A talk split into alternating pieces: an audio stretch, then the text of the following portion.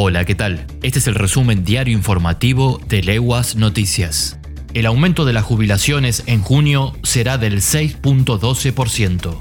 El anuncio fue hecho por el ministro de Trabajo Claudio Moroni y la directora ejecutiva de la ANSES Fernanda Raverta. De esta manera, el haber mínimo pasará a ser de 16.864 pesos.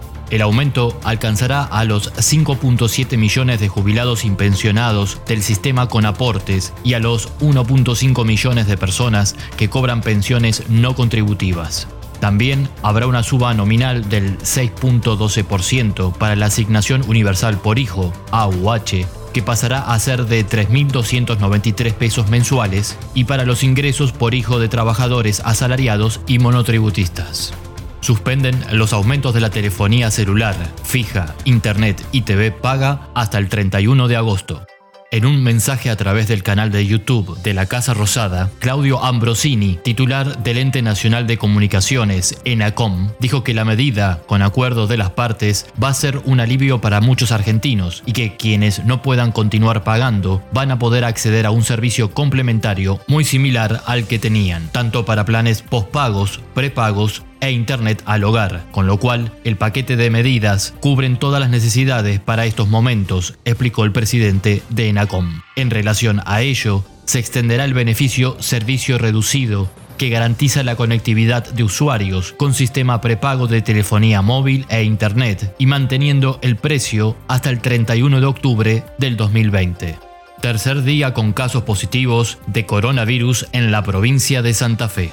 El Ministerio de Salud, a través de la Dirección Provincial de Epidemiología, informó ayer lunes a la población que a la fecha se han confirmado un nuevo caso de COVID-19 con residencia en el territorio provincial. Los cuatro casos nuevos corresponden a la ciudad de Rosario, tres tienen nexo epidemiológico y el cuarto se encuentra en investigación. En tanto, el total de casos desde el comienzo de la pandemia a la fecha es de 249. De los casos atendidos y estudiados en la provincia, un total de 207 pacientes confirmados presentan el alta. Por otra parte, la secretaria de Salud, Sonia Martorano, anunció que la Municipalidad de Rosario y el Ministerio de Salud de la provincia ya llevan adelante el plan Detectar, que busca intervenir en comunidades cerradas y barrios más vulnerables para hallar pacientes oligosintomáticos, cuadros leves o sintomáticos. En tanto, la secretaria de la cartera sanitaria recordó que en el marco del plan Vuelta a casa, toda persona que ingrese a la provincia de Santa Fe, proveniente de otra provincia debe guardar 14 días de aislamiento.